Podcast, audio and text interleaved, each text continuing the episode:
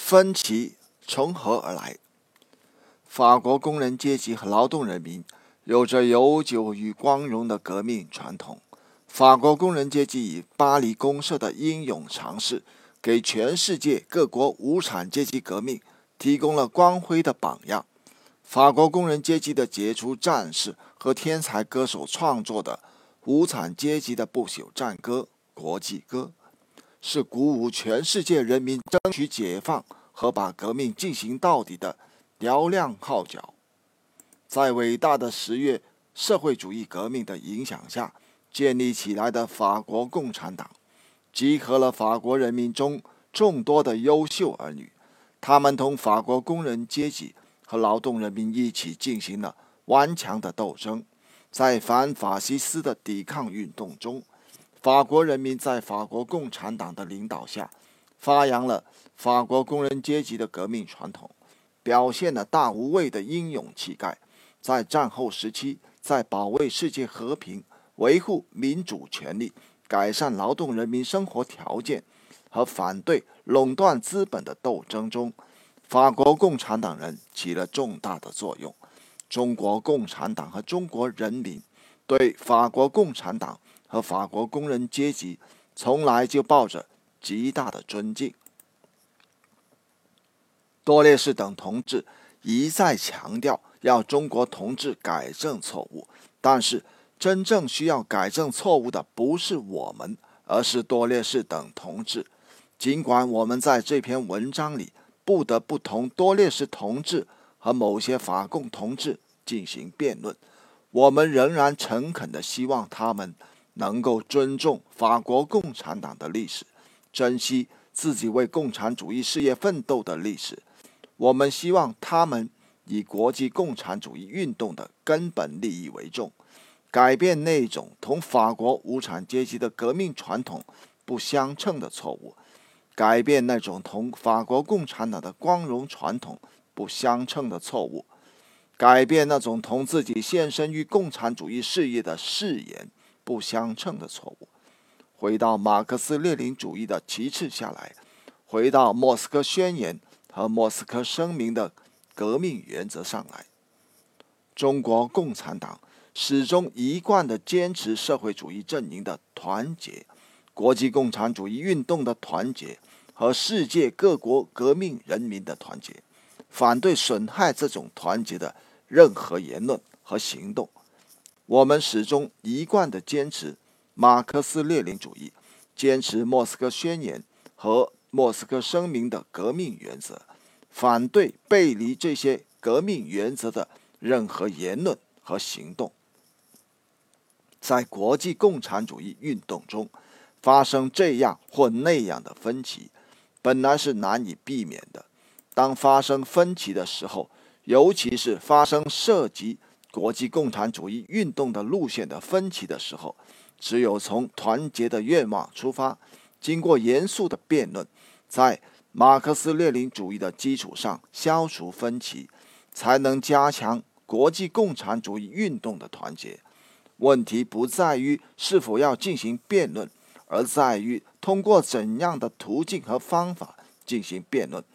我们一贯主张，应当在各兄弟党内部。进行辩论，而不应当公开进行辩论。我们的这一主张是无可非议的，但是却受到某些兄弟党同志的攻击。现在，这些同志在对我们和其他兄弟党进行了一年多的公开攻击之后，又改口说要停止公开辩论了。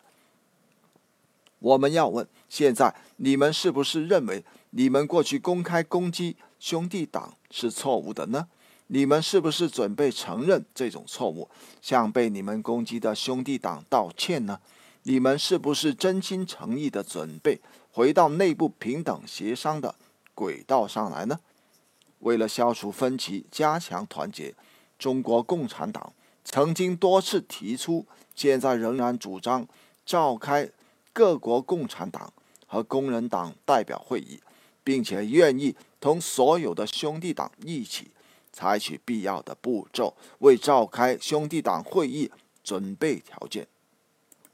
作为准备兄弟党会议的步骤之一是停止目前仍在继续进行的公开争论。这是中国共产党早就提出的主张。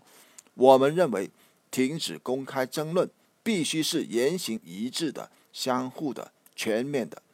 有人一面说要停止争论，一面又继续攻击，他们实际上是要在把你打了一顿之后，不准你还手，这是不行的。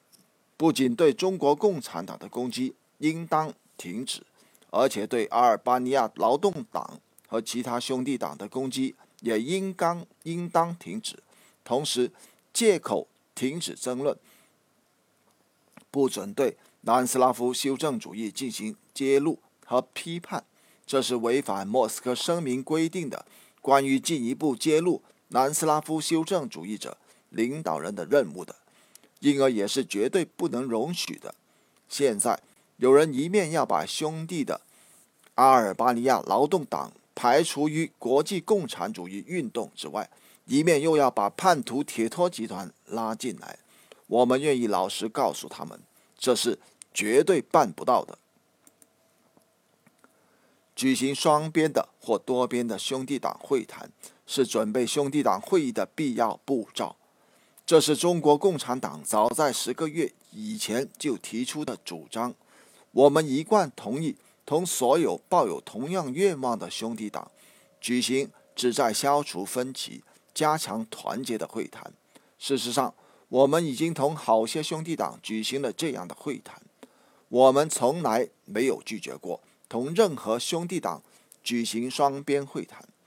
英国共产党执行委员会。一月十二日的声明说，中国共产党没有接受苏联共产党进行共同讨论的要求。据说这是另一个党告诉他们的，但是我们必须郑重指出，这完全是毫无根据的捏造。我们愿意重申，我们准备同任何一个兄弟党或几个兄弟党举行会谈，交换意见，以促进各国共产党。代表会议的召开。目前，帝国主义，特别是美帝国主义，正在加紧推行侵略政策和战争政策，疯狂反对共产党，反对社会主义阵营，野蛮地镇压非洲、亚洲和拉丁美洲的民族解放运动和各国人民革命斗争。在这样的时刻，为了反对我们的共同敌人——各国共产党。全世界无产阶级、全世界人民都迫切地要求加强社会主义阵营的团结，加强国际共产主义队伍的团结，加强全世界人民的团结。让我们在马克思列宁主义的基础上，在莫斯科宣言和莫斯科声明的基础上，消除分歧，加强团结吧。让我们为了加强反对帝国主义的斗争。为了促进世界和平、民主解放、民主和社会主义事业的胜利，为了实现共产主义的伟大目标，共同奋斗吧！you